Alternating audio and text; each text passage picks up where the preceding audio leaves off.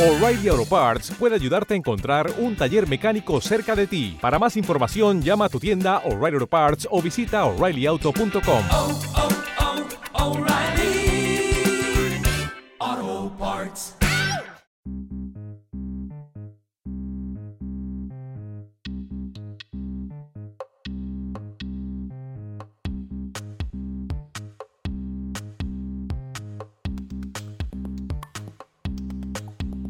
Hoy en Alto Rendimiento entrevistamos a Caridad Hernández, máster en alto rendimiento y coaching deportivo, eh, doctoranda en ciencias de la actividad física y el deporte, atleta profesional, coach de varios atletas y entrenadora de atletismo. Buenos días, Caridad. Muy buenos días, ¿qué tal? Bien, bien. ¿Y tú? Yo un poco lesionada, pero bueno, ahí vamos, poco a poco. Con paciencia. Eh, a ver, Caridad, ¿cuál crees que es el momento óptimo para la especialización deportiva en atletismo? Creo que suele ser un error una especialización temprana. A veces porque un niño corra mucho o destaque en su región en algo no significa que tenga que ser obligatoriamente un buen corredor de fondo de velocidad. Lo ideal es que los atletas prueben y se formen en diferentes pruebas desde que inician el deporte. Lo ideal sería en categoría Benjamín o Alevín e ir compitiendo en las diferentes pruebas, más o menos hasta la categoría cadete. Está claro que cuanto más tarde entre el atleta en el deporte, más tardía debería ser su espe- especialización. Lo ideal, como yo lo veo, es que los niños pues participen en pruebas combinadas de jóvenes para tener una formación multifacética y que después tengan más seguridad a la hora de cantarse por una especialidad o, por otra. A veces hay algunos entrenadores que, quieren exprimir a los atletas demasiado jóvenes y debido a la presión que ello supone o, a, las lesiones, pues no continúan en el atletismo. Entonces, la carrera deportiva en este deporte suele ser bastante larga. Hoy en día tenemos atletas que lo demuestran, como puede ser Ruth Beitia. Entonces, no, creo que no hay que tener prisa en ese sentido y mirar más por la progresión y durabilidad del atleta. A partir de cadete, juvenil, más bien, sería ya un buen momento para, para la especialidad. Entonces, eh, cadete juvenil, esto sería alrededor de los 14-15 años. Sí, cadete de segundo ya suelen tener de segundo año 15 años, 15, 16 más bien. Yo tiraría ya más para juvenil. Ujú. Muy bien. Eh, ¿Qué aspectos hay que tener en cuenta a la hora de realizar una planificación deportiva en atletismo? Pues sobre todo la planificación gira en torno a, a los objetivos que tenga el atleta. En este caso serían tanto pues técnicos como competitivos. Si nos fijamos en la prueba de valles, pues influye mucho la, formación técnica. Eh, los picos de forma del atleta han de coincidir con las competiciones importantes. Entonces, dependiendo de estos picos de forma, se planifican los diferentes ciclos del entrenamiento de la temporada. Por ejemplo, en un primer momento, en lo que sería la pretemporada, se caracteriza porque el entrenamiento es más general y tiene un mayor volumen.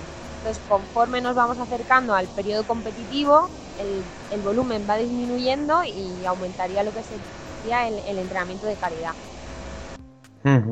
¿Cuántas pruebas importantes suele tener un atleta a lo largo de la temporada?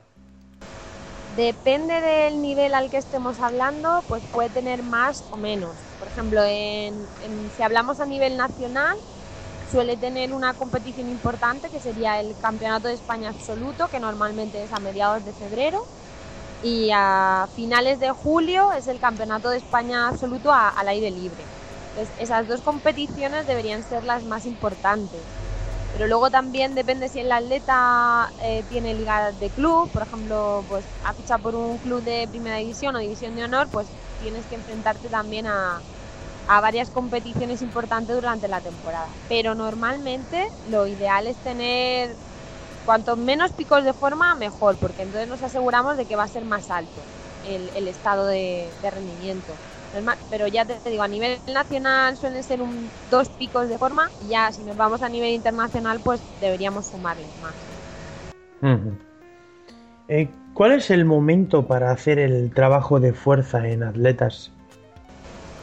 Eh, pues en este caso, a la, hora de hablar de la fuerza, hay algo un poco de, controversia, porque hay, au- hay autores que indican que no se debe trabajar la fuerza en menores y otros, en cambio, que, defienden este trabajo. Sobre todo los últimos estudios demuestran que, que el trabajo de fuerza en intensidades en torno al 65% de la fuerza máxima no solo mejora el rendimiento deportivo en menores, sino que también estimula y favorece su crecimiento. Eh, por ejemplo, yo a la hora de entrenar llevo al grupo de infantiles y cadetes, pues con los infantiles el trabajo de fuerza está basado en, un acondicionamiento, en ejercicios con el propio peso corporal, multisaltos, multilanzamientos. Y a partir de cadete ya empezamos a trabajar en gimnasio con, con lo que sería peso con pesas, con barras y peso libre.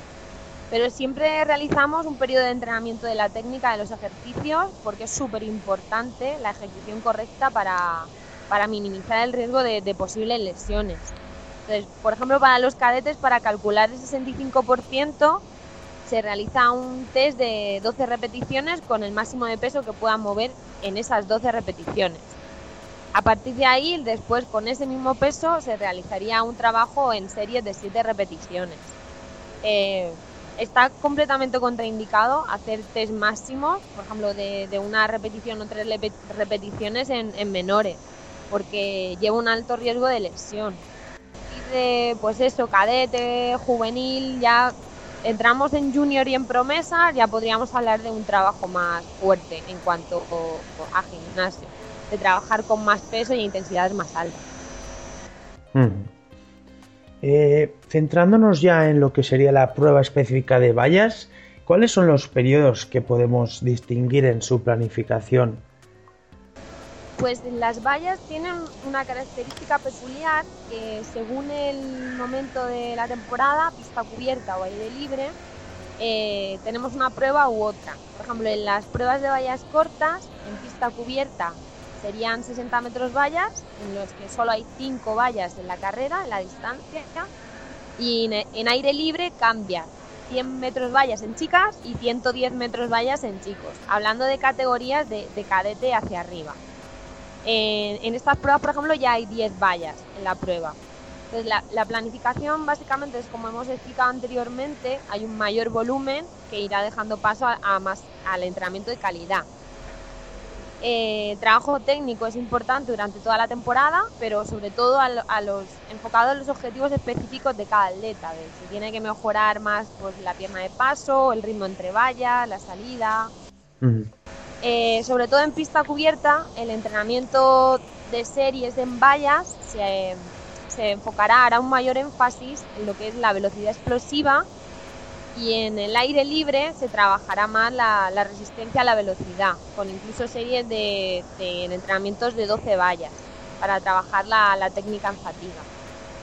Si hablamos de pruebas de vallas largas, como sería el 400 vallas, en pista cubierta no, no existe esta modalidad. Entonces los atletas suelen competir en 400 metros lisos para conseguir lo que es la resistencia específica de la prueba y en aire libre ya entrenan más el ritmo de la prueba en vallas, ya introduciendo pues series con vallas. Por ejemplo, salidas a, hasta la tercera valla, hasta la quinta valla, hasta la octava. Es, es diferente lo que es el, trabajo específico, pero a nivel de preparación física básicamente es como hemos explicado antes. Caridad, ¿cómo llegamos a determinar las necesidades técnicas de cada uno de los atletas? Eh, sobre todo se determinan en, en- a la hora de evaluar el entrenamiento y en la competición. Entonces, hay atletas que necesitan, bueno, los aspectos técnicos son como muy específicos. Tenemos la pierna de ataque, que es la primera que pasa la valla, eh, y luego la pierna de impulso o la pierna de paso, que es la que sería la, la que pasa después la valla. Entonces, básicamente los aspectos importantes es la acción de, en dicho momento de las piernas, el ritmo entre vallas y bueno, ya en vallas cortas, por ejemplo, la salida del taco a la primera valla. Entonces, cada atleta puede tener, digamos, unos aspectos a mejorar y unos aspectos que, se le den muy bien. Entonces, va, va un poco eso bastante individualizado. Eh, pero básicamente hay que, hay que determinarlo en el entrenamiento, se van viendo las necesidades de cada atleta. ¿Qué aspectos anatómicos son los que van a influir en el rendimiento en esta modalidad? Pues digamos que en las chicas apenas influye, ya que la, la altura de las vallas es bajita, tanto en vallas cortas como en vallas largas. En cambio, en, en la prueba de los chicos, en vallas cortas sí que es, creo que es bastante determinante, ya que la, altura de la valla supera el, metro. Entonces, la- lo que sería el perfil anatómico debería ser un atleta que alto, fuerte y, rápido. Que no, no vemos vallistas bajitos, la verdad, en vallas cortas en chicos. Ujú. Y a la hora de entrenar, eh, ¿crees que es mejor eh, un entrenamiento en grupos, un entrenamiento individual? ¿Cuál crees que es la fórmula más óptima? Pues también depende un poco del carácter del atleta, pero creo que es muy importante que exista un grupo de entrenamiento. Aunque sea un deporte individual, una de las mayores motivaciones de las personas es el sentimiento de, de afilación, de pertenencia a un grupo. Entonces, esto hace que, que la exigencia de los atletas y la implicación sea mayor. Por ejemplo, cuando un atleta tiene un mal día y viene a entrenar, digamos, al 60%, pues el resto del, grupo un poco tira de ese atleta, le obliga, le motiva a subir a- al 100%. Entonces creo que se van compensando y que es muy importante que exista un grupo de entrenamiento. Eh, ¿qué importancia tiene en esta modalidad lo que se denomina entrenamiento invisible? Pues creo que muchos atletas no le dan la suficiente importancia al entrenamiento invisible y sería sobre todo el que se realiza fuera de las pistas. Eh, creo que es tan importante como el entrenamiento físico y el mental y lo podríamos determinar que es el descanso, la nutrición, las sesiones de fisioterapia, las revisiones médicas, todo eso para asegurar que el atleta llega en las mejores condiciones tanto en los entrenamientos como a las competiciones y sobre todo para maximizar el rendimiento y evitar las lesiones. ¿Qué importancia tiene la figura del entrenador y cómo debería ser la relación entre entrenador y atleta? Eh, creo que es muy complicado eliminar una parte afectiva como, como intentan algunos entrenadores porque se comparten demasiadas cosas, se comparten objetivos, se realiza un trabajo en común, se pasan muchas horas juntos en la pista, pero sobre todo creo que lo importante es que el entrenador ha de conseguir creer 100% en, en la capacidad del, del atleta para que éste alcance su máximo potencial. A veces este máximo potencial significa quedar en semifinales para unos o conseguir un oro para otros, pero sobre todo que sea la capacidad física del atleta la que ponga el límite al rendimiento y, nunca la, confianza del entrenador. Es decir, que no tenemos a un Usain Bolt eh, cada día o encontramos a niños así de buenos en las pistas. Pues sobre todo para fomentar este deporte lo, que hay que hacer es, digamos, el sacar el máximo potencial dentro de las posibilidades de cada uno. Ujú. Y a nivel psicológico, Caridad, ¿cuáles son las exigencias de la prueba de vallas? A nivel psicológico, eh, bueno, sobre todo trabajar sería el trabajo de las variables psicológicas, ¿no? Que básicamente están implícitas en todas las pruebas. Pero en vallas quizás habría que darle un poco más de importancia a la concentración. Ah, porque no es, por ejemplo, correr en lisos o tienes unos obstáculos que has de superar y, y en cualquiera de esos obstáculos puede haber un, puede haber un golpe, puede haber una caída, puede haber que no te pille del todo bien porque el viento está dificultando que llegues a los pasos que tenías acordados a esa valla o, o con la pierna correcta de ataque.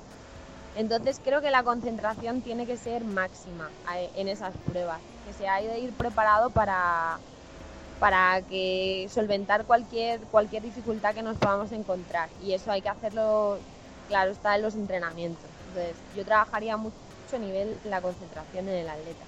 Ujú. Muy bien, y ya para terminar, Caridad, eh, ¿qué consejos darías a, a los atletas en esta modalidad deportiva?